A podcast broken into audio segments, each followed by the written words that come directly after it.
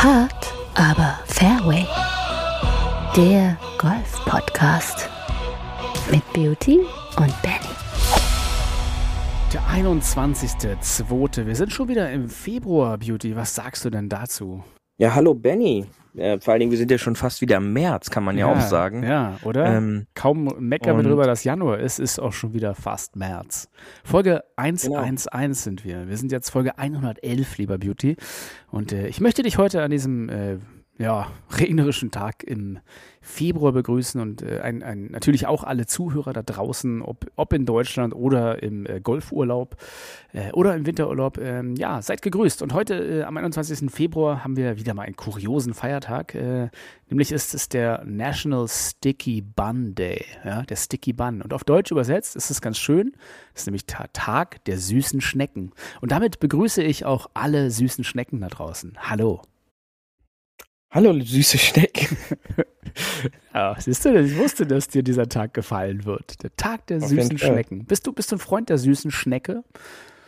Ja, der Streuselschnecke. Ja, ja also, genau. Äh, Die gute alte Streuselschnecke. Ach, so ein schöner Streusel. Früher, ich weiß noch, früher diese, diese Streuselkuchen oder Streuselschnecken, die es gab, die waren immer so gefühlt äh, größer als eine Pizza. Weißt du, auch so vom Essen her. Die hat man immer nie geschafft, so ganz. so viel. Ist dir auch so vorgegangen? Oder äh, vorgekommen? Oder ist, ist, ist die süße Schnecke, ja, also, war die immer so ein guter, guter Freund von dir?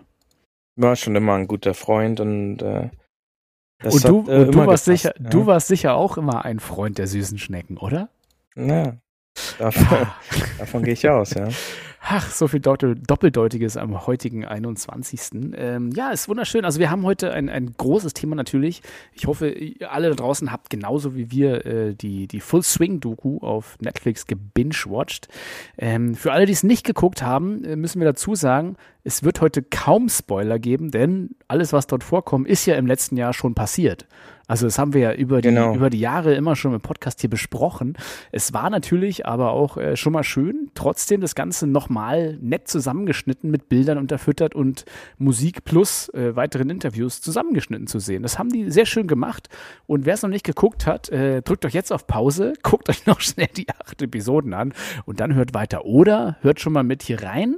Ähm, und lasst euch ein bisschen leiten. Ähm, wir werden im zweiten Teil des Podcasts erst dazu kommen. Das heißt, für alle, die es sich nicht spoilern lassen wollen, können auch schön ein bisschen Tourgeflüster mit uns hören, äh, bevor wir dann, sage ich mal, rübergehen und ein bisschen Netflixen zusammen hier im Podcast. Ähm, allgemein, Beauty, ich hoffe, dir geht's gut und äh, lass uns doch gleich mal anfangen mit, mit äh, dem, was am Wochenende stattgefunden hat, nämlich mit der Genesis. Bist du dabei?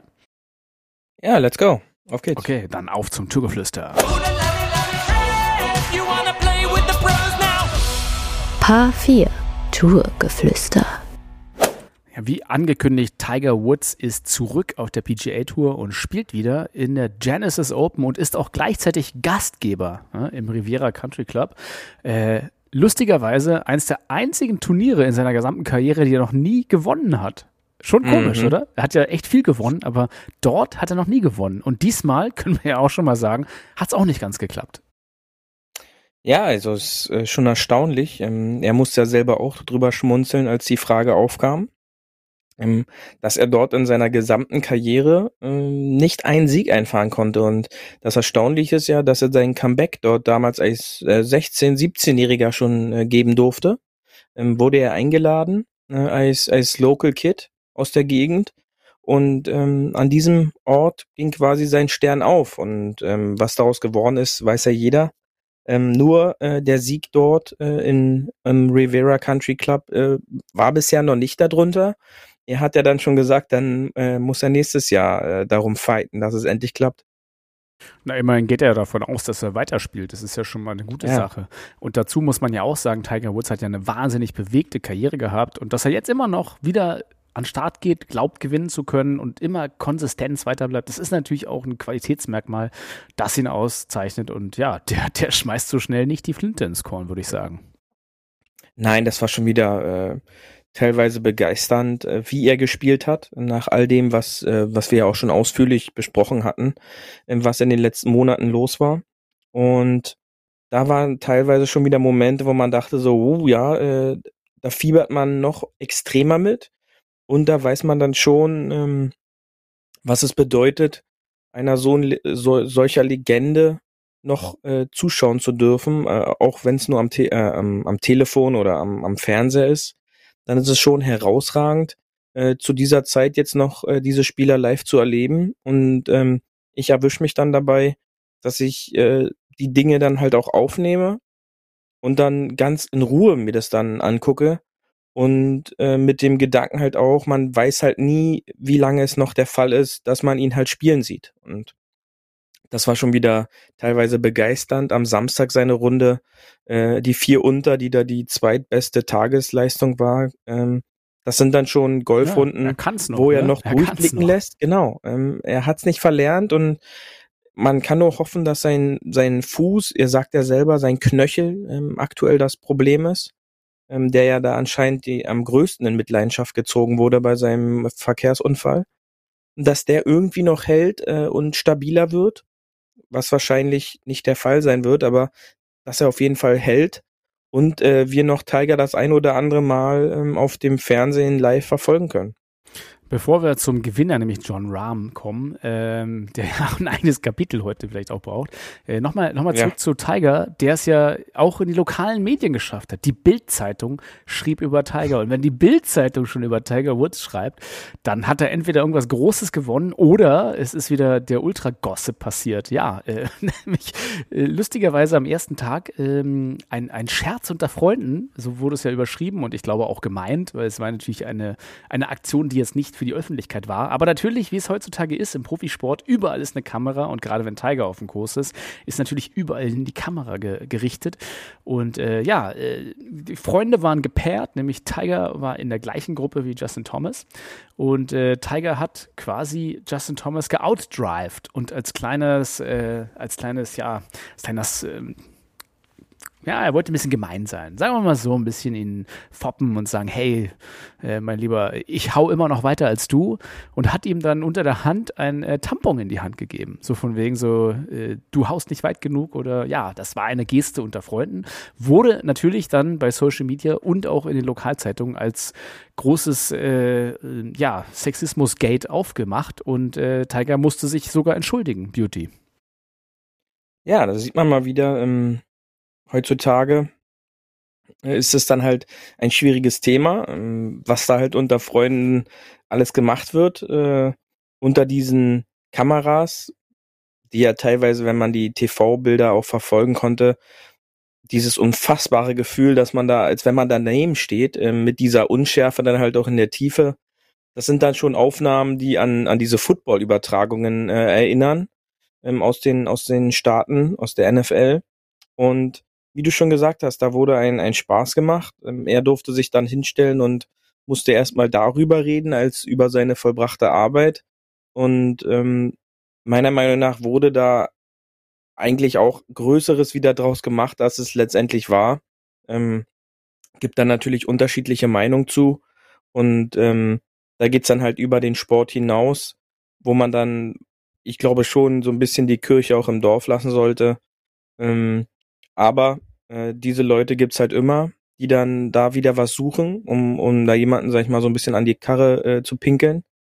Ähm, und das ist da halt passiert. Und kaum war er wieder da und konnte spielen und äh, hatte wahrscheinlich noch gar nicht so wirklich, konnte noch gar nicht wirklich das so verarbeiten und äh, den Moment genießen, dass er seine erste Runde mal wieder beendet hat. Ähm, schon wurde er damit konfrontiert, äh, wa- was dann da für Päckchen äh, gereicht wurden. Und ich glaube, es sollte halt wirklich nur ein Spaß sein. Äh, da wird sich dann halt auch lustig gemacht über den anderen, weil ja sein Alter und all das auch immer ein Thema ist. Und ähm, ja, das sollte man, glaube ich, nicht so, so wild nehmen, wie es äh, dann aufgenommen wurde. Und du hast schon gesagt, äh, die Bild-Zeitung und auch andere Zeitungen äh, haben dann äh, sich angeschlossen und darüber berichtet. Und äh, so schnell wird dann halt was draus gemacht, ja, dass er sich dann öffentlich entschuldigen soll. Ja, das äh, sieht man mal, wenn man nichts berichten kann, dann kann man was berichten. Ich meine, es wurde ja, Ja. jetzt äh, gerade auch letzte Woche ganz viel über Aliens in Leitmedien äh, geredet, ob, ob jetzt vielleicht diese äh, Wetterballons eventuell von Aliens kommen. Also da, das, man setzt sich halt mit Dingen auseinander, die man irgendwie noch berichten kann, weil mittlerweile ist es ja auch im Wettlauf um die Sensation in den Medien. Ähm, man muss natürlich aller Fairness nach sagen, dass es äh, ja, es, es war ein Ding unter Freunden und die haben es auch relativ ja, versteckt gemacht. Und ich meine, mittlerweile hast du ja auch Profisportler, die die Hand vor den Mund nehmen, damit äh, Lippenleser, die dann teilweise eingesetzt wurden, nicht noch das sagen äh, können, was dort gerade per Lippe ja. gelesen wird. Also es ist schon absurd auf der einen Seite. Auf der anderen Seite zeugt es natürlich auch von einem Männerbild, was, sage ich mal, so selbstverständlich gegen Frauen oder gegen, ja, ich meine, die können ja nichts dafür, dass sie Tampons brauchen. Und natürlich, wenn du sagst, hey, du schlägst wie ein Mädchen, das sollte keine Herabwürdigung sein, sondern Mädchen haben natürlich auch einen unglaublichen Schlag. Also auf der LPGA-Tour, ehrlich gesagt, die, die Werte, die dort gehauen werden, die nehme ich mir immer als so, das sind meine Längen, die hätte ich gern. Ne? Also von daher, ich glaube, das war nicht so von Tiger gemeint, das war ein Spaß unter Freunden, aber natürlich ist es, zeugt es auch von einem ja, problematischen alten Männerbild, wenn man es wenn mal so kritisch sagen will. Aber ja, da soll sich jeder, glaube ich, sein eigenes Bild machen. Äh, ich denke, die, die, die, ein Vielzahl der Golffans und auch was bei Social Media war, da war natürlich die Empörung groß, dass sich jetzt Tiger entschuldigen muss. Man muss auch sagen, Tiger ist natürlich ein, ein Fanliebling und den, den, ja, den verteidigt man halt auch dementsprechend gerne. Aber ich weiß, gerade über Leute, die ganz hoch steigen, wie Tiger, da wurden ja auch damals, als diese äh, Fahndungsfotos von ihm, wo er auf Schmerzmittel war, ähm, die wurden ja auch gleich von allen gepostet und bis heute noch ist er dieses derangierte Tiger-Foto überall in den Medien. Ne? Also man, man sieht halt auch gerne die Helden schnell fallen, weil es dann, dann was zu feixen gibt, glaube ich. Ja, das äh, Erfolg hat immer Neider äh, nach sich oder zieht das dann immer nach sich. Und diese sind natürlich dann erfreut über solche Möglichkeiten, dass man dann jemanden, den man aus Gründen jetzt nicht so äh, gut leiden kann, äh, dass man dann halt dort vielleicht eine Nummer drehen kann, dass äh, nicht, dass es sich nicht mehr nur um den Erfolg dreht dieser Person, sondern dass man damit aufmachen will, dass der ja auch Fehler hat, ja, weil wir wissen ja oft auch irgendwelche Schauspieler, Sportstars, ähm, haben in der Vergangenheit sich oft auch Dinge leisten können, die dann, sag ich mal, mit so einem, ja, weggewischt, äh, war jetzt nichts so Schlimmes, so abgetan. Äh, und ähm, so Lappalien werden dann halt mal nicht so eng genommen, wie jetzt vielleicht bei jemand anderes. Und ähm, da werden natürlich dann jegliche Chancen, nenne ich es jetzt einfach mal, genutzt, äh, diese dann halt so ein bisschen zu präsentieren, damit man da dann, wie ich das schon gesagt habe, äh, jemanden in so ein schlechtes Licht halt auch schieben kann. Und äh, vielleicht ähm, ging dann ja der dem oder der ein oder anderen dann auch einer so ein bisschen ab, als dieses Thema dann halt auch dann wirklich in den Medien hochkam, weil man es dann geschafft hat, da jetzt äh, weg vom Fokus, dass Tiger endlich wieder spielt, ähm, mit all seinen Skandalen, die er in den vergangenen Jahren dann schon so hatte, ähm, jetzt wieder halt einen neuen Case damit öffnen konnte. Ähm, aber ich glaube, ähm, das Wochenende hat dann halt auch wieder gezeigt, dass äh, dann auch der Sport wieder im Vordergrund war. Und ich glaube, der sollte halt auch immer im Vordergrund sein, weil ich glaube nicht, dass in den Situationen irgendein Sportler oder in diesem Fall Tiger den Gedanken dahinter hatte, irgendwas Frauenfeindliches äh, damit zeigen zu wollen. Und äh, da, da geht's mir dann sowieso dann schon immer zu weit, dass dann aus jeglichen Dingen dann immer gleich äh, solche Geschichten gedreht werden, ähm, da sollte man tatsächlich die Kirche wirklich im Dorf lassen. Ja, da gehört natürlich der Aufschrei auch immer gleich dazu, dass es heißt, so, äh, hier möchte man gecancelt werden oder die Woke-Medien wollen einem da wieder irgendwas aufindoktrinieren. Äh, ich glaube, es ist halt, ja, es ist heute schwer, da zu diskutieren oder auch einfach mal sachlich zu bleiben, weil halt da einfach sehr schnell die, die Fronten verhärtet sind. Ne? Das ist irgendwie, man, man ist da so ja, auf seinen Barrikaden wie, und äh, keiner, keiner bewegt sich zu und sagen, ja, vielleicht jetzt so und so, aber hm, muss man mal ein bisschen ruhig sehen, sondern da wird ja gleich entweder bist du für die oder gegen die und wenn du nicht gegen die bist, bist du dabei, so oder äh, komplett raus. Und das ist, das ist, glaube ich, heute ein bisschen an der allgemeinen Diskussion, vor allem im Internet, halt super schwer. Da kannst du ja kaum mal so eine Zwischentöne hören. Da gibt es ja entweder schwarz oder weiß oder that's it. Naja, anyhow, lass uns doch äh, mal zu John Rahm kommen, was Erfreulichem hier, das hast du nämlich anfangs auch schon gesagt, es ist gerade erst mal Februar und John Rahm hat schon fast neun Millionen gewonnen, oder wie war das? Genau, also das äh, habe ich ja in der Show jetzt noch gar nicht gesagt. Ähm, das haben wir ja vorhin uns schon mal so ein bisschen unterhalten. Ähm, äh, persönliches äh, Zugeständnis zu John Rahm, wie man den jetzt findet, äh, auch teilweise sein Auftreten. Aber ich glaube, in den letzten vier, fünf Wochen der Saison jetzt äh, hätte er fast schon langsam mal eine eigene Sendung verdient. Denn ähm, ja, was Rambo. er dieses Jahr abreißt, äh, was er dieses Jahr abreißt, ähm, ist schon bemerkenswert, ähm, beeindruckend. Ähm, nicht ohne Grund äh, war er auch schon in einer unserer äh, Preacher-Folgen ähm, auch mit Ja, integriert, äh, als er damals die US Open gewonnen hat. Ähm, und an diesem Erfolg äh, scheint er jetzt immer mehr anzuknüpfen, denn die Zahlen alleine sprechen ja für John Rahm aktuell. Also man darf nicht vergessen, bei allen fünf Starts in diesem Jahr äh, ist er in die Top 7 gekommen, hat von diesen fünf Turnieren drei gewonnen, hat äh, in diesen äh, fünf Turnieren 93 unter Paar gespielt in 20 Golfrunden, hat ein Scoring Average von 67,1. Da freut sich der ein oder andere Huffy. Äh, bei Rahm sind es auf 18 Loch, bei dem einen oder anderen Huffy kommen dann noch die Backnine. Ähm, hat in diesen Turnieren über 600 Spieler, 601 Spieler äh, geschlagen, was 98,8 Prozent äh, betrifft. Hat nur acht Spieler haben es geschafft, in diesen Turnieren vor ihm zu kommen. Und jetzt kommt eigentlich die entscheidendste Zahl. Er hat äh, in diesem Zeitraum 9,4 Millionen Dollar äh, verdient. Und ähm, das mal kurz runtergebrochen Jo.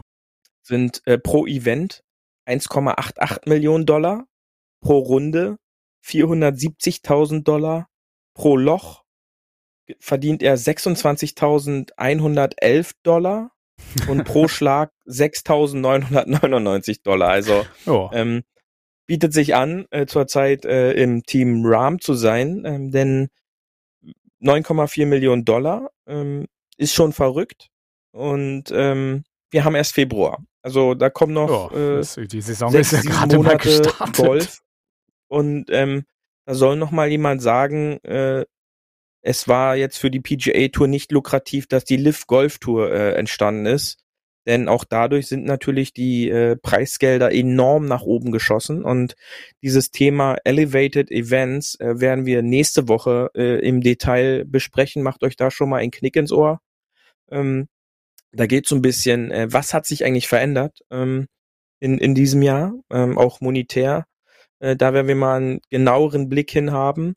Und äh, einer der Profiteure aktuell ist äh, John Rahm, denn mit dem Salär hätte er in der Vergangenheit schon den ein oder anderen Jahres-FedEx-Titel in der äh, Geldrangliste gewonnen. Ja, Wahnsinn. und ne? ähm, das ist schon sehr, sehr beeindruckend und auch wie er ähm, auftritt und äh, in der Runde, ich glaube, wir gehen jetzt direkt dann auch schon mal ins Turnier rein.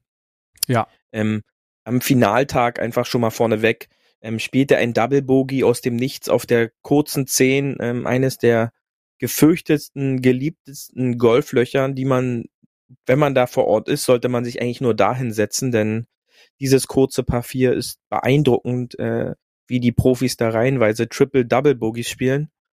Ähm, spielt er auf einmal ein Double Bogey und er schüttelte das wie nichts in, in den kommenden Löchern jetzt nicht sofort ab, ähm, wackelte etwas vom Tee, aber zauberte sich dann, äh, dann noch Birdies zurecht, spielte fast ein Hole in One und äh, das war schon äh, sehr, sehr beeindruckend und äh, einer der Kontrahenten, der leider auf der Strecke geblieben ist, ist, äh, da gebe ich dann gleich den Ball mal weiter, ist Ja. äh, Max Homer.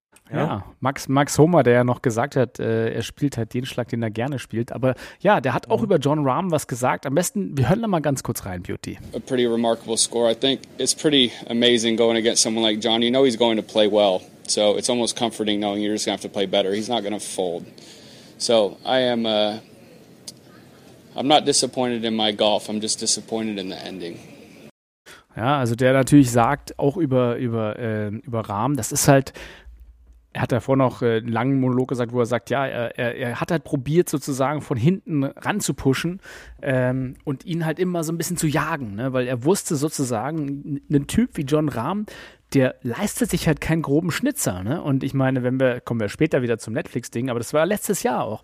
Wenn du halt einen Rookie hast, der da irgendwie jetzt ewig führt und dann ein so ein Breakup-Ding hat, der schüttelt das mal eben nicht ab und dann ist, das, ist die gesamte Runde weg, ne? Und dann ist irgendwie die Magic lost und irgendwie kein Touch mehr. Während ein Rahmen, was du auch schon sagst, mal ein Double Bogey, hey, so what? Und dann kommen gleich wieder die Birdies hinterher. Und das, ich glaube, diese unglaubliche mentale Stärke und auch zu wissen, als John Rahm, äh, ich ziehe das jetzt durch. Natürlich macht das auch, der Erfolg macht ja so ein bisschen, der verwöhnt einen auch. Dann ist man halt auf dieser Welle und reitet drauf, wenn man weiß, man schafft es halt irgendwie wieder. Ähm, aber das so wegzustecken, dass es dann wirklich Champion-Qualität. Ne? Und ich meine, wie gesagt, Max Homer hat gesagt, er hat sein Bestes probiert, er hat es dann irgendwie ab Loch 13 verloren, aber äh, er hat dann probiert, einfach die gesamte Zeit John halt äh, ne, durch, durch die Arena zu jagen. Und das äh, ist ihm halt lange gelungen, konnte den Druck aufrechterhalten. Aber egal wie viel Druck er macht, der macht einfach sein Ding und am Ende gewinnt er.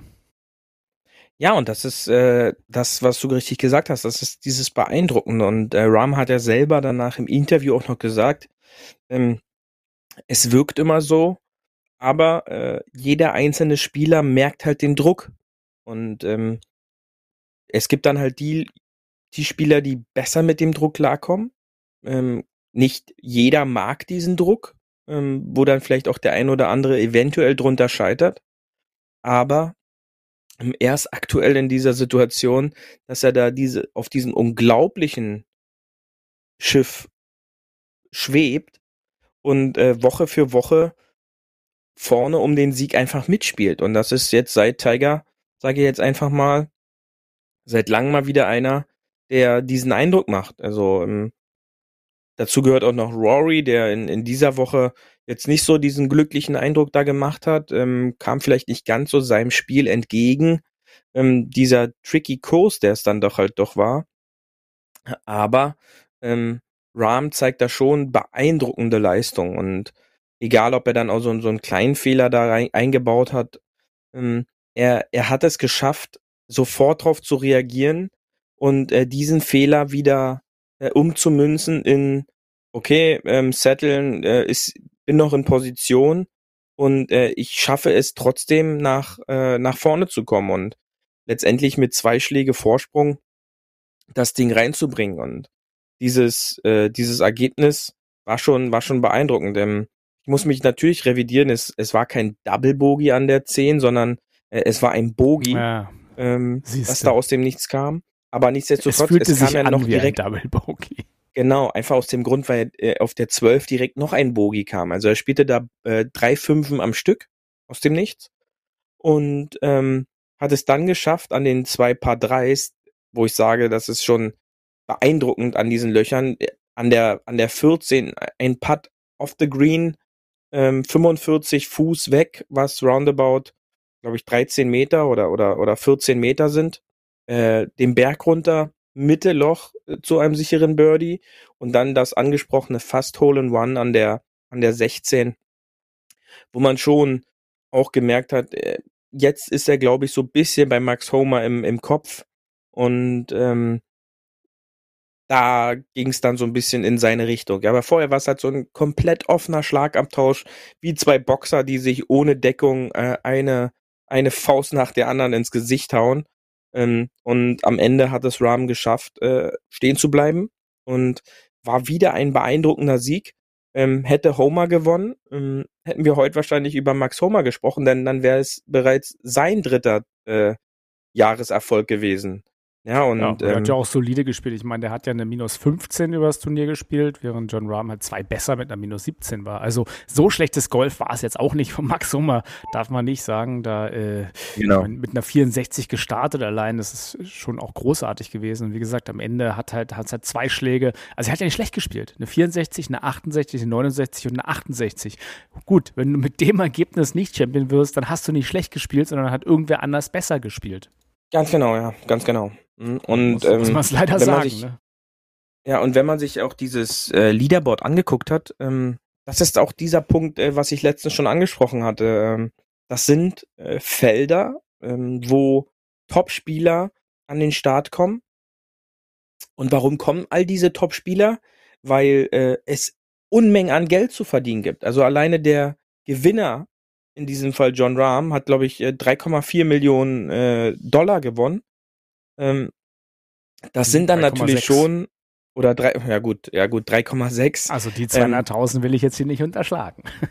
das ist korrekt. Ja, ähm, die kommen natürlich jetzt nicht nur, weil sie ähm, Spaß an ihrem Hobby haben, also um oder oder des Sports wegen, so wie es der Rory McIlroy immer verkaufen will, sondern äh, die starten halt dort, weil es dort mittlerweile auch solche Unmengen auch an Geld gibt, für so ein Turnier. Und da schaut man gerne zu, weil die Flights, die da starten, Donnerstag am Freitag, Und äh, jetzt möchte ich noch einen anderen Punkt noch mit anbringen, was es noch mehr Spaß macht aktuell, auch den ganzen zu verfolgen, ist, dass es Sky halt hinbekommt, ähm, die Übertragungen auch dieser Featured Groups jetzt nicht nur online anzubieten, sondern auch ähm, auf dem TV. Und das macht dann schon Spaß, äh, dazu zu gucken, wenn man dann äh, diese Spieler live verfolgen kann vom Nachmittag an. Äh, da kann man dann eben schon mal den, den Fernseher laufen lassen oder aufnehmen, die ganze Sache, und dann spät in den Abend rein gucken. Und äh, das ist dann halt schon wieder, wo man sagt, okay, das gucke ich mir gerne an und nicht irgendwelche äh, Barracuda Championships oder so, wo dann niemand wirklich spielt, der, der jetzt Rang und Namen hat. Und das sind dann schon so Major-Bedingungen, äh, die Lust auf mehr machen äh, auf die nächsten Wochen, äh, die ja auch anstehen, äh, die nächsten Turniere mit äh, dem Florida Swing äh, in, in den, in, ab der kommenden Woche mit den Honda Classics. Und das ist äh, etwas, was, was Spaß macht. Ich finde äh, find auch, ganz, ich, ich find auch ganz spannend, äh, wenn ich noch kurz einhaken darf, dass auch wieder mhm. so einige Rookies, in Anführungsstrichen, die sind jetzt auch schon in der Saison dabei, aber äh, sowohl Salatoris als auch Figala es in die Top 10 geschafft haben. Und das hat mich so ein bisschen überrascht, dass die ja auch jetzt äh, über, über eine gewisse, also über das gesamte letzte Jahr plus jetzt auch am Anfang eigentlich damit oben mitspielen und nicht irgendwie so mal, ne, irgendwie so einen kurzen Peak haben und dann abstürzen, sondern die sind da jetzt irgendwie so ein bisschen gesetzt irgendwie unter den Top 20 gefühlt ja, wenn man da jetzt einfach die Top 20 äh, durchgeht, was man da für einen Namen findet, das sind dann halt schon immer wieder die Top-Spieler und ähm, da zeigt sich dann halt schon die, nochmal dieser Klassenunterschied. Ja? Woche für Woche schaffen es diese absoluten Top-Spieler, sich auch an unterschiedliche Plätze anzupassen und Top-Ergebnisse zu finden. Und ein Name, der, den man auch hervorheben muss, ist äh, einfach mal Matt Kutscher, der es äh, wieder geschafft hat, äh, unter die Top 10 zu kommen mit einem Solo achten Platz. Ähm, da ist es halt auch wieder Erfahrung macht es dann halt auch immer aus, was es den Rookies, was halt auch die ähm, Dokumentationsreihe oder sag ich mal diese äh, Full Swing Show auf Netflix sehr gut zeigt, mit welchem Problem all diese Rookies halt zu tun haben. Die kommen dann auf fremde Plätze, müssen sich sehr schnell anpassen und äh, diese ganzen Veteranen, äh, sei es ein Matt Kuchar, ja, mittlerweile auch ein, ein Gary Woodland, ganz genau, ähm, das sind dann halt erfahrene Spieler, die schon sehr oft in der Situation waren, dort zu spielen. Und ähm, die zeigen dann halt ihre Klasse und können die direkt auf den Platz mitbringen. Und äh, auch Darf man nichts vergessen. Dann lass, uns, dann lass, uns, doch gleich mal rüber und äh, ein bisschen über diese ja. Netflix-Doku reden, oder? Ich würde mal sagen, Let's es go, ist ja. am, am ehesten Golf-Gossip. Also gehen wir dahin. Paar 3 Golf-Gossip. Also es geht jetzt um die äh, Full Swing Doku. Oder es ist ja fast eine Show. Es ist so ein bisschen eine Mischung aus äh, Dokumentation und Entertainment, würde ich fast sagen. Aber ja, diese äh, großartigen ähm, acht Folgen, die es gibt, ähm, wollen wir mal für euch jetzt durchsprechen und äh, so was, was wir das Beste finden. Also allgemein, ich fand ja einfach die Machart toll und äh, auch die Insights, einfach das nochmal so wirklich schön zusammengeschnitten zu sehen, die Leute, wie man sie kennt, nochmal ein bisschen näher zu sehen, vor allem auch Brooks Köpker. Und ja, die, die Story, den Story-Arc von der Liv haben sie jetzt nicht so extrem ausgeschlachtet, aber der war halt da. Ne? Und äh, ja, du hast halt einfach auch gemerkt, dass das so alles Typen sind. Und das fand ich ganz spannend. Wollen wir mal so Serie für Serie durchgehen oder willst du auch mal erstmal so einen Overall-Überblick geben? Ja, ähm, ich kann jetzt erstmal meinen Overall-Punkt äh, abarbeiten und zwar, äh, dass es schon beeindruckend ist, äh, wie diese Show auch für, für, für Nicht-Golf-Fans, glaube ich, könnte das ein Aha-Erlebnis sein, was halt hinter den Kulissen passiert, dass sie jetzt nicht nur äh, über so einen Golfplatz spazieren gehen und dafür Geld bekommen, sondern dieses ganze grobe Ganze, was drumherum noch passiert. Teilweise wird ja auch gut gezeigt. Es ja. werden unterschiedliche Charaktere so ein bisschen auch hervorgehoben und äh, nochmal dargestellt. Und da gibt es schon Tendenzen auch für mich, die dann sagen, auf den werde ich dieses Jahr mal so ein Auge haben, nochmal mehr, weil es mir sehr gefallen hat, äh, wie das alles so rüberkam, wo auch Dinge, die man halt vorher gar nicht so wusste, weil man sich gar nicht so intensiv mit den einzelnen Charakter beschäftigt hat, was der jetzt für eine ja, Krankheitsgeschichte noch Ja, im die Hintergrund hat oder Ne? Die komplette Background ganz genau, ja. Und ähm, das ist schon ähm, super. Äh, das geht schon in die Richtung äh, Drive to Survive. Ähm, jetzt auf einem anderen, auf einer mit einem anderen Blick auf auf Golfer. Und natürlich fallen mir halt auch Dinge auf, wo ich sage, okay, ähm, da sind in der Produktion auch noch so zwei, drei Sachen schiefgegangen, die jetzt vielleicht im Nachgang nochmal anders gemacht worden werde, wären, würden. Ja, und ähm, da fällt dann schon auf, dass wenn dann Interviews kommen und auf einmal ist, geht's dann um Dustin Johnson oder, oder Scotty Scheffler und ähm, er sitzt quasi bei einem Interview und wird halt hintereinander eingeschnitten in andere Szenen und auf einmal ist er Weltranglisten Achter, im nächsten Einschnitt ist er Weltranglisten 15. und dann ist er Weltranglisten Erster und dann ist er wieder Weltranglisten Neunter.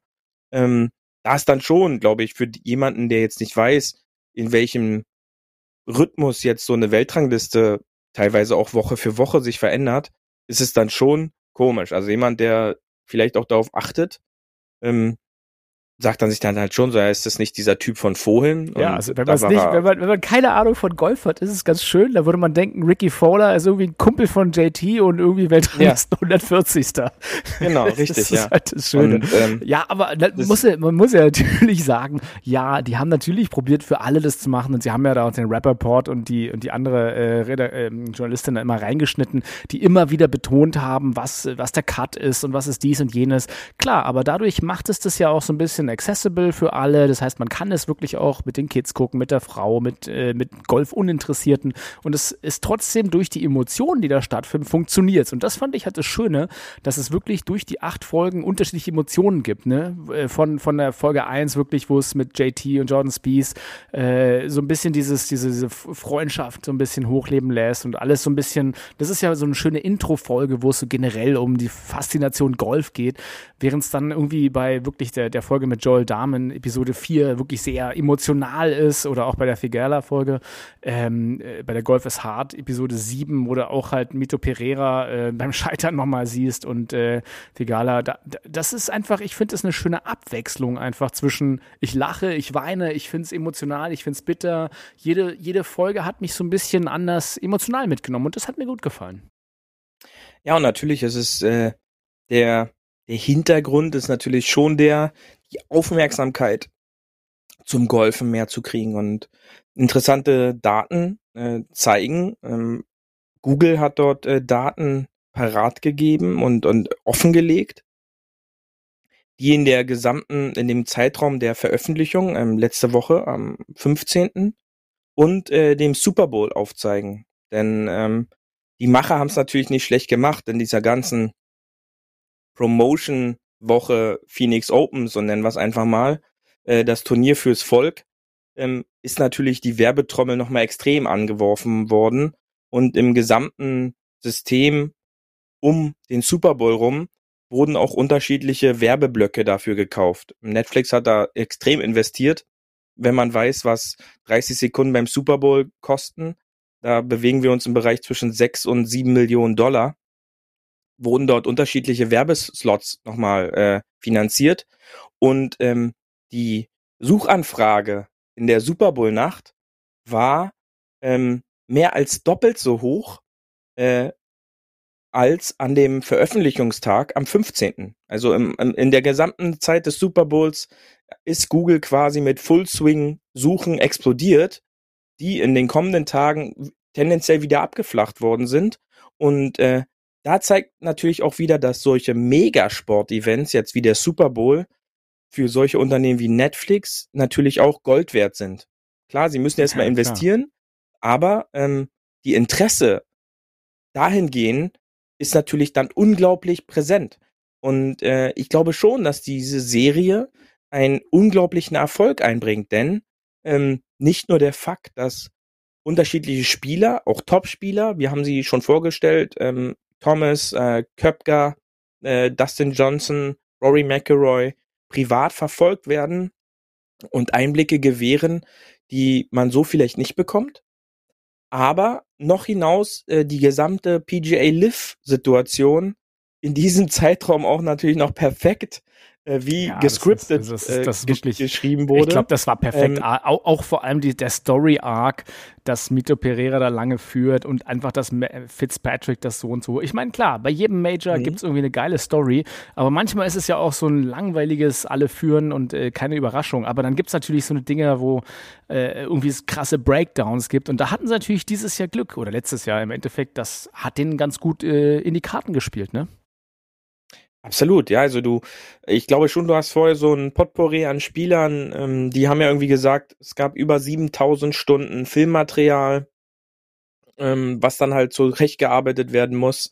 Auch äh, die Aufnahmen in Augusta, ähm, könnte ich mir vorstellen, die haben nochmal ein paar Dollar extra gekostet, dass die so gemacht werden durften.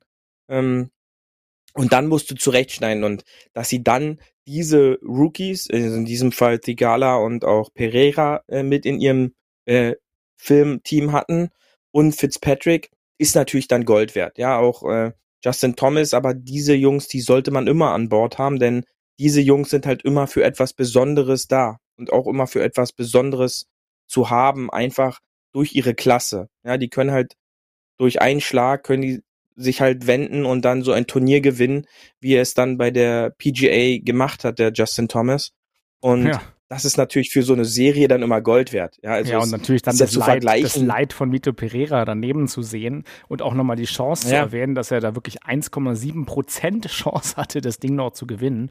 Äh, ja, das ist natürlich ähm. dann großartig, dass einem das dann vorgelegt wurde. Aber was ich nochmal ganz gut rausgearbeitet fand, Beauty, äh, das haben wir auch immer mal wieder angesprochen in unterschiedlichen Folgen. Aber das wurde hier, finde ich, in der Serie nochmal gnadenlos und brutal auch mit den Zahlen und den Einblendungen gezeigt, wie hart es eigentlich für die, die, die, Hälfte des Feldes ist, den Cut zu verpassen.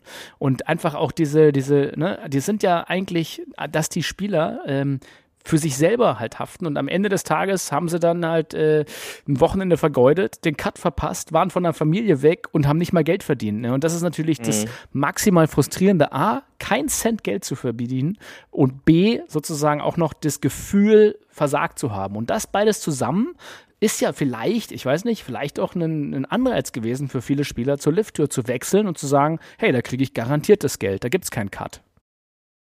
Ja, ähm, Dustin Johnson hat es ja gesagt. Ich glaube, man, man kann ihn da halt auch nur zitieren. Er hat gesagt, er hat ein sehr gutes monetäres Angebot bekommen für weniger Spielen und mehr Freizeit für die Familie. Und ähm, wer das ausschlägt, äh, ist dann halt selber schuld. Und, ja, das, das hat er so gesagt. Allerdings musst du ja auch sagen, wenn äh, zu dir jemand käme und sagen würde, hey, du äh, arbeitest ab morgen nur noch die Hälfte der Zeit, kriegst aber das Doppelte des Geldes, aber der Typ ist ein äh, fieser Drogenlord, würdest du es machen. Und das ist halt, glaube ich, diese ja, diese moralische Zwickmühle, die sie halt in der Doku so recht aufgezeigt haben, ich fand, die waren auch relativ, also klar, die Reporter waren ja hart gegenüber den Spielern, auch bei der ersten Live-Konferenz. Ja. Die haben dann natürlich auch gefragt, so, hey, du spielst jetzt hier für die Live-Tour, du musst ja wissen, das ist jetzt äh, der, der, der, der Fund, quasi das Geld aus Saudi-Arabien. Äh, und klar, muss man dann sich so Fragen gefallen lassen, wie zu sagen, so, hey, wie stehst du dann zu Menschenrechtsverletzungen, wie stehst du da und dazu? Ähm, das ist immer schwierig, weil am Ende des Tages, ja, du hast ja auch bei den, bei den doof gesagt, bei den Amerika, in Amerika hast du auch Guantanamo gehabt. Ne? Da kannst du auch sagen, also wie kannst du für die PGA-Tour für ein Land antreten, die, äh, die foltern auf ihren äh, Offside-Gefängnissen? Da kommt es vielleicht nicht so raus. Aber natürlich, jetzt äh, der Fokus ist da und das ist halt eine, eine krasse moralische Debatte. Ich verstehe auch natürlich die Spieler, die sagen so, hey, ich, ich spiele hier nur Golf, aber am Ende des Tages ist es immer der Tanz mit dem Teufel und du musst dir halt natürlich fragen, gefallen lassen, wie äh, warum arbeitest du jetzt quasi für die? Ja, und äh, dieser Punkt wird da gut ausgearbeitet. Ich glaube, du hast dann schon ab Folge 4, 5 hast du dann, wo es dann um diese Spaltung geht. Ja, aber genau, 3 ist ja auch mit ihren Poolter nochmal komplett die Story. Genau. Ähm, es dann schon so, du hast dann zwei unterschiedliche Lager werden dann halt so ein bisschen immer betrachtet. Ja, du hast dann immer so ein bisschen diese was passiert auf der PGA Tour und was passiert dann auf der auf der Lift Tour und äh, wie das dann so ein bisschen auch wie die sich gegenseitig auf die Schippe nehmen äh, und sich dann halt auch die diese ganzen Social Media Posts gegenseitig zeigen, das äh, da sieht man halt schon. Das fand ich auch geil, dass DJ ja. sich wirklich äh, Golf-Memes anguckt den ganzen Tag. Ja. Ja, und äh, da sieht man mal, was man dann äh, so macht, wenn man so viel Zeit hat. Ja, richtig. Ja. Man guckt ähm, auch nur im Internet, wie alle anderen. Also vielleicht gibt es ja wirklich die Chance dann, dass die Leute sich äh, euren Content angucken. Also postet ruhig, postet ruhig witzige genau. Sachen mit den Stars, weil denen ist tatsächlich manchmal langweilig und die gucken sich den Quatsch an. Genau, also wenn man äh, die Chance dann da hat und äh, Verlinkungen reinhaut, ähm, dann erblickt der eine und andere das vielleicht und äh, das zeigt dann so auch so ein bisschen wieder so diese menschliche Seite. Ja, es sind halt keine Roboter oder ähm, keine Aliens, sondern es sind halt eigentlich ganz normale Typen von nebenan, sicherlich, die in unglaublichen Anwesen wohnen, wenn man nur die Brooks, erste Brooks äh, Hütte, Folge gleich äh, sich bei, Nummer. Ähm, wenn man sich gleich die Folge mit Brooks Köpke anguckt, ähm, wieder gehaust wird. Ähm, das ist dann natürlich schon beeindruckend, ähm, wie dann da in so einem goldenen Käfig gelebt wird. Ähm, aber es wird halt auch gezeigt, dass, dass das halt eigentlich ganz normale Typen von nebenan sind, die jetzt nichts Besonderes machen, auch hast wenn sie zu Hause hast sind. Ihm, hast du es ihm abgenommen, dass er sich nicht erinnern konnte, wer dann das äh, Masters gewonnen hat? Ja. Weiß nicht. Wie hieß ähm, er? Wie hieß er? Ach so, ja, Scheffler, hi, habe ich ganz vergessen. Ja, das ist halt mhm. halt Brooksy, ne? Auch so ein bisschen arrogant, aber ich fand es auch cocky von ihm, dass er da einfach so ein, so ein Trophäenzimmer hat, wo er nur die großen Trophäen äh, wirklich hat und in der Mitte war halt ja. noch für Augusta frei. So, es kommt schon noch, ne? Ganz klar. Genau, ja, und äh, da werden Prioritäten lustig. anders gesetzt und äh, das fand ich, fand ich, fand ich auch sehr gut. Absolut. Aber du hast, finde ich, bei, bei der gesamten Serie gesehen, dass es halt bei allen irgendwie menschelt, bei allen. Ne? Also es ist halt dieses Mindset, Profigolfer zu sein und immer äh, Woche für Woche in den Turnieren anzutreten gegen die Weltbesten. Und äh, dann, ja, siehst ja auch jetzt bei der Genesis Offen sind auch einige beim Cut gescheitert. Auch namenhafte Leute, die da einfach dann nichts gewonnen haben. Also es ist vom, vom Matsuyama über, weiß ich wen, Horschel und Co. Also das ist alle, die fahren einfach dann hin verpassen den Cut, dann gibt es halt kein Geld. Pech gehabt. Justin, äh, Jordan Spees auch, Matt Fitzpatrick, die haben es halt nicht geschafft. So, und dann trotzdem die Woche drauf wieder anzutreten und trotzdem wieder gewinnen zu wollen und auch, auch das glauben zu können, dass man gewinnen kann. Das fand ich halt nochmal, haben sie wirklich gut bei der Doku rausgearbeitet und sieht man halt einfach schön menschlich nochmal an denen. Und was ich noch ganz spannend fand, das ist halt auch, wusste man ja, aber trotzdem, das hat es auch nochmal gezeigt, dass es halt die unterschiedlichen Gruppen auch innerhalb diesen PGA-Turnieren gibt. Klar, die mhm. sehen sich jede Woche, aber trotzdem hängen da auch eher, äh, Rory McIlroy hängt halt eher mit Tiger und Co. rum als mit irgendwelchen Rookies. Und wenn die mal irgendwie gerade führen, dann wird dann mal, werden sich auch ein paar vielleicht nette Worte getauscht, aber ja, dann sitzen die, die, die ganzen äh, Südamerikaner sitzen halt eher an einem Tisch und ja, so, so ist es. Es bilden sich halt immer Grüppchen, wie es halt immer so ist, überall, bei jedem Sport wahrscheinlich. Ja, wie überall. Und äh, da wurde halt auch gezeigt, wie dann die Rookies sich gegenseitig helfen, äh, dass sie dann um Geld zu sparen, zusammen sich Häuser mieten bei größeren Turnieren oder also zusammen klein, reisen. Ganz kleine, armselige ähm, Häuser, ja. Ja.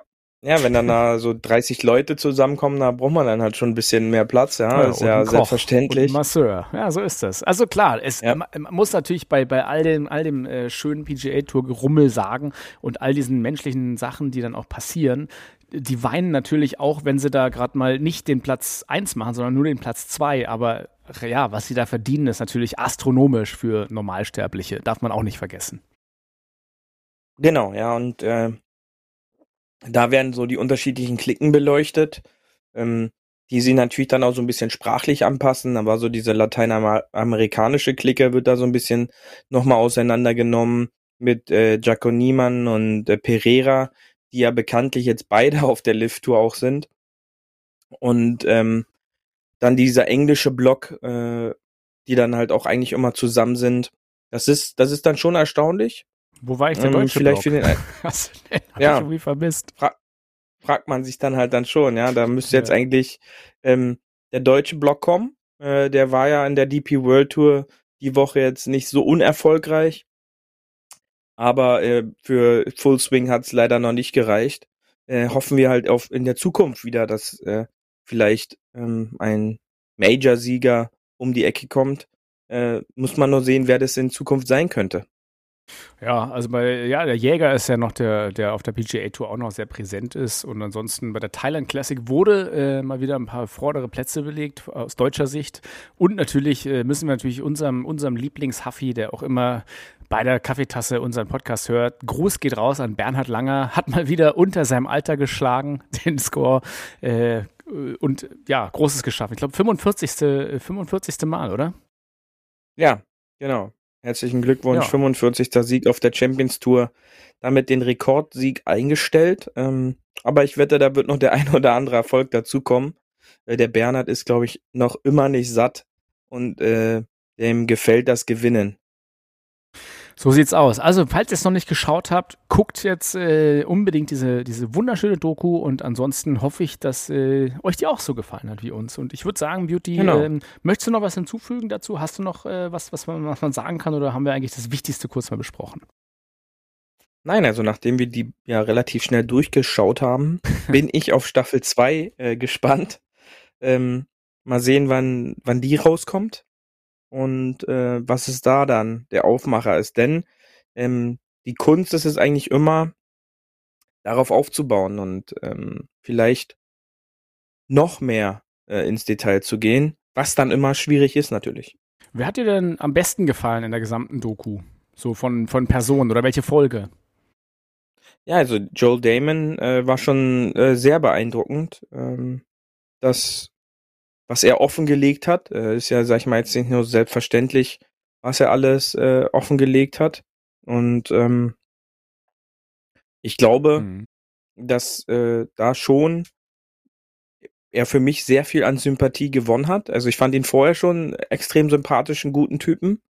Aber so hätte ich ihn jetzt gar nicht eingeschätzt, ähm, dass er so, sag ich mal, hart mit, mit sich dann immer ins Gericht geht und sich so schlecht macht glaube ich schon, dass äh, Max Homer da halt auch einen guten Punkt getroffen hat, dass er sich so schlecht macht, um halt noch einen potenziell größeren Erfolg selber zu haben, könnte ich mir schon vorstellen, ja, dass das äh, eines der Gründe ist, warum er eben auch nur so Kevin Kisner-like um die Plätze 10 bis 20 äh, sich immer so bewegt.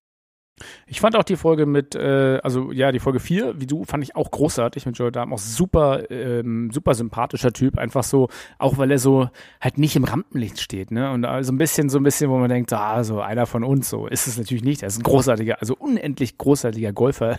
unendlich mal mehr als, als wir alle. Aber, äh, dass die trotzdem halt, äh, dass er sich so mehr im Mittelfeld sieht. Und ich glaube, deswegen war die Story halt auch so diese Underdog-Story auch so schön. Und man hätte es ihm auch halt so wahnsinnig gegönnt, dass er mal so irgendwie so ein großes Turnier gewinnt. Aber gleichzeitig fand ich auch Episode 6 äh, mit Tony Fino ganz gut, ähm, weil du halt da auch diese ganze familiären Verbindung siehst. Und ich meine, das hast du ja bei, bei vielen Golfern, die sehr schnell auch sehr emotional werden. Und das finde ich immer ganz abgefahren, dass die auf dem Golfplatz so wahnsinnig kühl und distanziert wirken, äh, aber dann doch echt auch ja, on the edge leben so ein bisschen. Ne? Die, die, die tragen ja teilweise ihr Herz auch auf der Zunge und äh, da merkt man einfach, was für krasse Emotionen die auch denen auch ständig ausgesetzt sind. Also auch, dass ein Max Homer jetzt beim Interview äh, schon auch wieder emotional wurde, ne? wo, wo, du sagst, so krass, woher kommt das? Aber klar, wenn du dich halt einfach in diesen, in diesen Status reinspielst, äh, kalt sein zu müssen, funktionieren zu müssen, dann äh, irgendwo müssen die Emotionen ja auch raus. Und ich glaube, das, das ist, glaube ich, das, was ein Profigolfer nachher rausmacht und wo die Welt Weltklasse nachher wie einen mental un unendlich starken Tiger Woods hat, dann nochmal so ein bisschen das abspaltet. Ne? Wo, wo ist die mentale Stärke, woher kriegst du die? Weil die lernen alle Golf, auch vom jungen Alter aus, aber dieses Mentale, glaube ich, das ist halt, das, das kannst du erst auf der Tour wirklich lernen. Ja, das ist dann immer der, der Punkt, äh, wie oft bin ich in dieser Situation?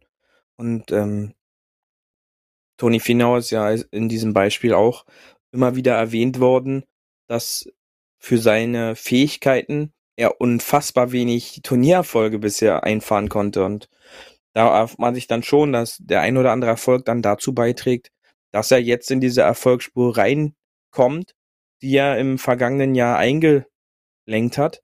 Und da wird jetzt schon äh, interessant zu sehen sein, wenn es wieder Richtung Players, Masters, wo er tendenziell immer gut aussieht, ob er diesen Schritt dann machen kann um noch näher am Erfolg zu sein oder dann vielleicht sogar seinen ersten Major-Titel einzufahren dieses Jahr. Ich fand auch krass, dass der Spieth und Thomas doch als, äh, als so, ja, Stars schon irgendwie immer gegolten haben und äh, andere mhm. halt sich so, ja, hochgrinden müssen über Tour, äh, Corn Ferry Card oder irgendwelche extra Sachen, während du halt dann, ja, das Gefühl hast, äh, ein Spieth hat ja auch relativ viel, sehr schnell viel gewonnen, bis da dieser kleine Knick kam und, äh, ja, ich, ich glaube, es ist halt mental sauschwer, Golfprofi auf der Tour zu sein. Ich meine, es ist ja so schon schwer, irgendwie im, im äh, normalen Clubleben hier bei uns irgendwie zu bestehen und da Jahr für Jahr zu liefern oder Monat für Monat oder mal zu liefern.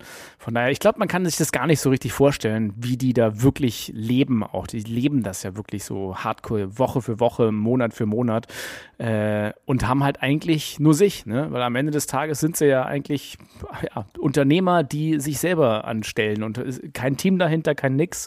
Das ist ihr Kapital und entweder wird's was oder nicht. Und das ist, glaube ich, eine krasse Sache, die man gar nicht so richtig so auf dem Schirm hat, wenn man die spielen sieht und äh, was die Doku, finde ich, aber auch ganz schön hervorgebracht hat. Ja, und ähm, da ist dann wirklich nochmal die Empfehlung für jeden.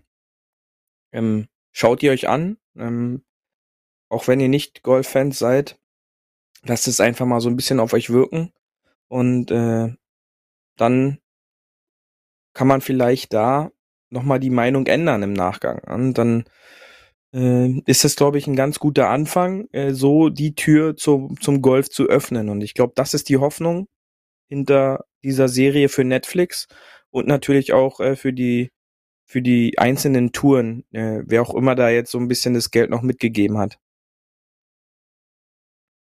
würde sagen, äh, das ist ein schöner, ähm, ein schöner Abschluss. Und äh, das Letzte, was ich noch anmerken möchte, das habe ich nämlich heute gelesen, dass äh, der Saudi Fund, der ja auch die Lift-Tour sponsert, Nintendo größtenteils gekauft hat. Also die gehen jetzt auch Richtung Spielebranche, unter, Unterwanderung der Kultur. Ne? Also wir werden aufgekauft von äh, China und dem Nahen Osten. So kann man es doch vielleicht sagen, kulturell.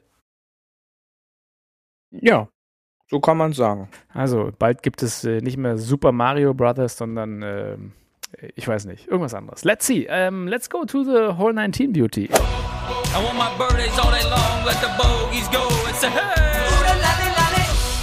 Hole 19 auf der Terrasse. Ach, und ich habe euch äh, einen Drink mitgebracht heute äh, am 21.02. und zwar einen klassischen Manhattan-Cocktail, äh, der auch äh, in vielen Golfclubs serviert wird. Ähm, wer ihn nicht kennt, 6CL Rye Whisky, äh, ein bisschen Wermut, 3CL, also Hälfte ungefähr davon. Angostura Bitter geht immer ein Spritzer rein und äh, fertig ist das Ding. Also relativ einfach zu machen. Ähm, Im Manhattan Club immer serviert geworden und ja, äh, kann man machen. Wer ihn noch nicht probiert hat, unbedingt mal machen. Bist du, bist du ein Freund des Manhattan Cocktails Beauty oder ist es äh, dir zu Whisky-lastig? Ja, ist jetzt nicht so, wo ich sage, den würde ich direkt bestellen. Ähm, ist nicht so ein Schlabber-Cocktail, ne? eins, genau, ja, ein, zwei Mal im Jahr geht es, aber ähm, jetzt nicht so, wo ich sage, der, der, der darf es für mich jetzt sein. Ähm, mein Getränk diese Woche für alle äh, bei dem Wetter, ähm, ihr hört es vielleicht an meiner Stimme, ist es mal wieder der gute ähm, Zitronen-Ingwer-Tee mit Honig. Ich weiß, ich will gar nicht ähm, zählen, wie oft wir jetzt den Zitronen-Ingwer-Tee hatten. Also immer, sobald es, sobald es Oktober wird, bis zum März hin, bist du mit Zitronen-Ingwer-Tee. Also ja, das ist lässt sich nicht ändern, aber äh, ist immer wieder gut. Barkeepers ja, man fühlt sich immer wieder dran wieder erinnert. Ein ja. Zitronentee heute bei Hard aber Fairway. Ja. Ach, den trinke genau. ich doch mal. Ja, gut, ein Zitronen-Ingwer-Tee äh, mit extra heiße Zitrone und Vitamin C drin. Äh, nicht zu heiß machen, weil das zerstört das Vitamin C, ne? Nicht vergessen. Genau. Ähm, jo, ich würde sagen, Beauty, ähm, wir haben eine ähm, interessante Woche gehabt mit dem, mit dem äh, Genesis und, ähm, und dem Netflix. Von daher äh, mehr von diesen Wochen bitte, würde ich sagen. Genau, immer mehr von den Wochen. Wie gesagt, ähm, ich glaube, die Folge hätte noch um einiges länger werden wir können. Noch, wir ähm, können noch drei Stunden weiter über jede Episode reden. Vielleicht nach, machen wir das noch. Nach äh, der kurzen Folge letzter Woche ähm, ist es diese Woche wieder etwas länger geworden. Ähm, und äh, wir hoffen natürlich, dass ihr äh, damit eine gute Restwoche habt. Und ähm, ja, mehr gibt's dann eigentlich auch nichts weiter zu sagen. Genau, wer auf der Hansegolf war, äh, der Orlando Show quasi des Nordens aus Deutschland, hat da vielleicht ja. so den ein oder andere Schnäppchen mitgenommen oder äh, sich einen Golfurlaub gekauft oder den Long Drive Wettbewerb mitgemacht. Da gab es ja auch diverses zu sehen auf Social Media. Äh, ansonsten ja, guckt, guckt doch mal in euren Local Shop, was es an neuen Training Aids und Schlägern gibt. Vielleicht, äh, die Saison startet ja noch nicht ganz, ist ja noch ein bisschen hin. Jetzt ist noch Zeit für einen Equipmentwechsel und äh, ansonsten, wer noch genug Geld hat, kann ja ein Honma Beres Set sich für 60.000 kaufen, haben wir auch schon gesagt. Da gibt es ja das eine oder andere. Äh, ich glaube, ich muss, äh, ich muss mal den einen oder anderen Schläger reparieren. Mein Dreierholz äh, ist ein bisschen lose, aber da kannst du mir vielleicht helfen, Beauty. Das äh, bekommen wir eigentlich hin, das ist kein Thema. Genau. Sehr gut. Dann äh, wünsche ich euch, liebe Huffis, einen schönen weiteren äh, 21. und eine schöne Woche, ihr süßen Schnecken da draußen. Ähm, ich hoffe, es geht euch gut und wir kriegen jetzt keine Richtigstellung wegen Sexismus. Ähm, ja, macht's gut und Beauty hat die letzten Worte der Sendung. Genau, und dann äh, wünschen wir natürlich schon mal eine guten, ja, das passt ja fast, eine gute Restwoche im Februar der März steht vor der Tür und ähm, für den einen oder anderen, der schon wieder oder die schon wieder raus auf den Platz geht, ähm, denkt immer schön dran. Immer schön auf dem Fairway bleiben. Und wir hören uns nächste Woche wieder. Bis dann. Tschüssi. Das war hart, aber Fairway. Wir hören uns nächste Woche. Bis dahin, ein gutes Spiel und immer schön auf dem Fairway bleiben.